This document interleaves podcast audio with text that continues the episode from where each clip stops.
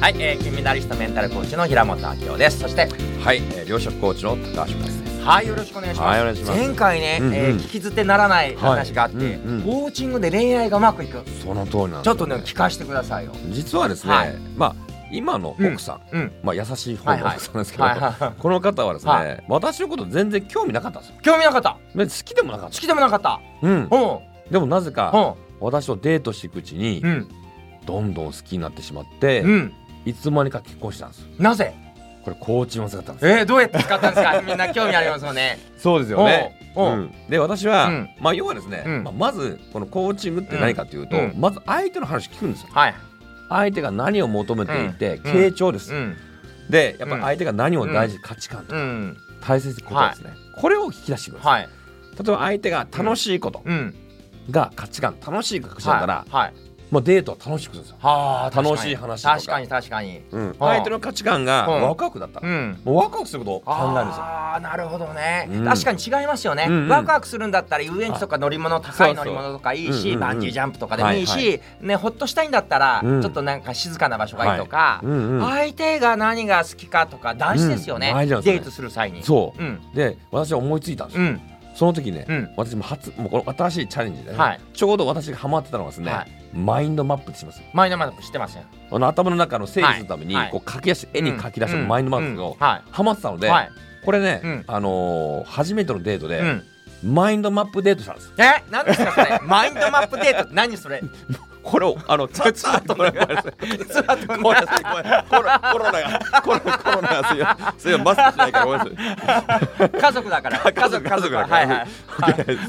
このマインドマップデートっていうのを私が初めて開発しは発い明したんですはいはい何ですかそこれれたった1時間ではい相手のことがよく分かっちゃうんですどうやってやるんですかまずねお互いにはい紙を用意してはいそして、うんえーマインドマップですねまさに。うんでまあ要はまず自分の名前とか相手の名前書いて、うんうんで、まあ、聞くんですよ。うん家族構成はとか、うんうん好きなことは何ですかとうんか、趣味は何ですかとか、うんうん何をやってるんですか、うんと仕事は何ですか、とうんうかんどんどん聞いていくんですよ。はいはいどんどんこう相手のことをこう書き書はいき出はしている。はいで1時間すると、うん相手のことが全部分かっちゃうんですよ。確かに大事な価値観とか、はどういうことを考え生きてるのかいとか。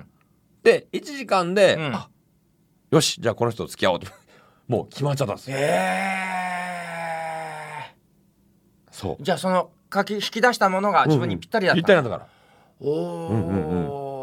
これがマインドマップデートっていうこちらからするとぴったりだけど向こうからするとぴったりかどうかわかんないですよねそうなんですよ、はいでこれで、はいまあ私は、はここからね、まあ、私好きになったので、うんじゃあ一緒に付き合いましょう、うんでも最初はうん全然好きじゃないですね、うんうんうん最初は興味ない、うんだけど、まあ、私のことをまあ知ってもらった、うんで私を興味持って、うんでまあやっぱ面白い楽しい人が好き、うんじゃあもうデートを楽しく面白くですねあーやっなたるりほとどかそうそうだから相手の価値観に合わせることをやるんですよ、うんうん例えば相手が楽しいことだったらなんかそうなんか遊園地行ったりとか、うんうんなんかまあ一緒に遊ぶよううんなはいはいはいゲームなんかカラオケに行ったりとか、はいはいビリヤード行ったりとか、うんそういうので楽しむ、うん例えば相手が楽しいのが好きなのにあんまり自分が楽しくないタイプの人だったらどうすればいいんですかえ例えば楽しいのが好きうんはいはない女性がいてはいはいえ僕は割とあのおとなしいタイプなんですよみたいな子はどうしたらいいですかああだからおとなしい子のタイプの場合でも相手が女性はが楽しい子が好きやったら、は楽しいデートするんですよ相相手がが求めてるものを与えるはいはい相手の価値観に合わせるとモテるんですよ、はい例えばどうやったらそれ与えられますかえだおかとらなしいタイプの男の子おとがあはい、はいはいはいだおとなしいタイプでも、はいえっ、と楽しいなんか楽しいなんかデートでも、うん例えば、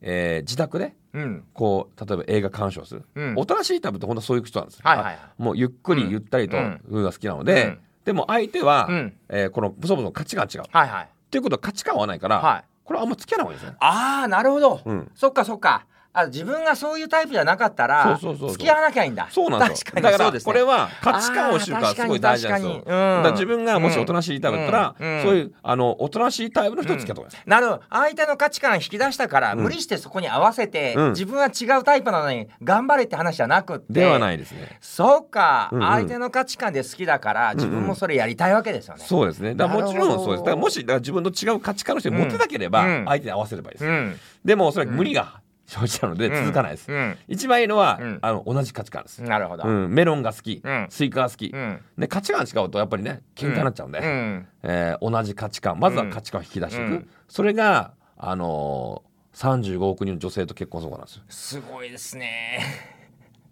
35億人の女性とそうです結婚する結婚できちゃいますだってへえ価値観を知って相手に合わせますからね、相手がもう癒しとかうん安心が好きやったら、もう癒される空間とか安心できる場所を提供すればいいし、うん、うん相手が、えーもうなんかもうビジュアル的に、うんもうキラキラしうてんギラギラしてる、そんな場所だったらもううんすごい高級ホテルに行ったりとなるほか、もうリッツ・カールトンとか、う目黒歌城みたいな、うんもうもう目がねこうキラキラなるよううんなホテルに泊まるとか、なるほどそそうっか自分がそういうタイプじゃなくてもそういう場所に連れてってあげれば、そうですなんとかなるそうすると喜ぶんですよね。なるほどで相手がもし歴史が好きとか、あえあーそういうのが好きなタイプ、うん本が好きだったら、まあ、一緒にじゃあ本屋さん行こううかとか、ん図書館行こうとか、うんそういうデートとうか、ん歴史のその自然のね、うんえーいろんな歴史があるような建物に行ったりとか、うんえーミミシュラン三つ星とか、うんそういう権威性が好きだったら、うんその権威性のあるようなところに連れてってあげるとか、うんまあ、そういう、えーまあ、デートの仕方もタイプによって合わせていくってことなるでほすど、まあ、まさにアドラーが言うんうんう相手に関心を持つのではなく相手の関心に関心を持ってうんうんまあそれを引き出してうんうんマインドマップに書き出したはいはらいまあそれを満たしてあげるうとんその人といい関係になれるとそうなんですよいねう。ことですうね。んなるほど、はいということで今日のワンアクションは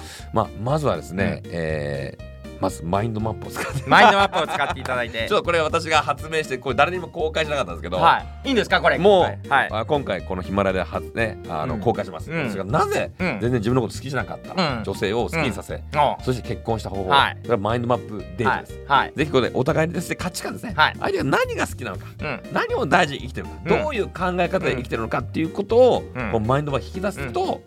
これ付き合うべきか付き合わないべきか分かります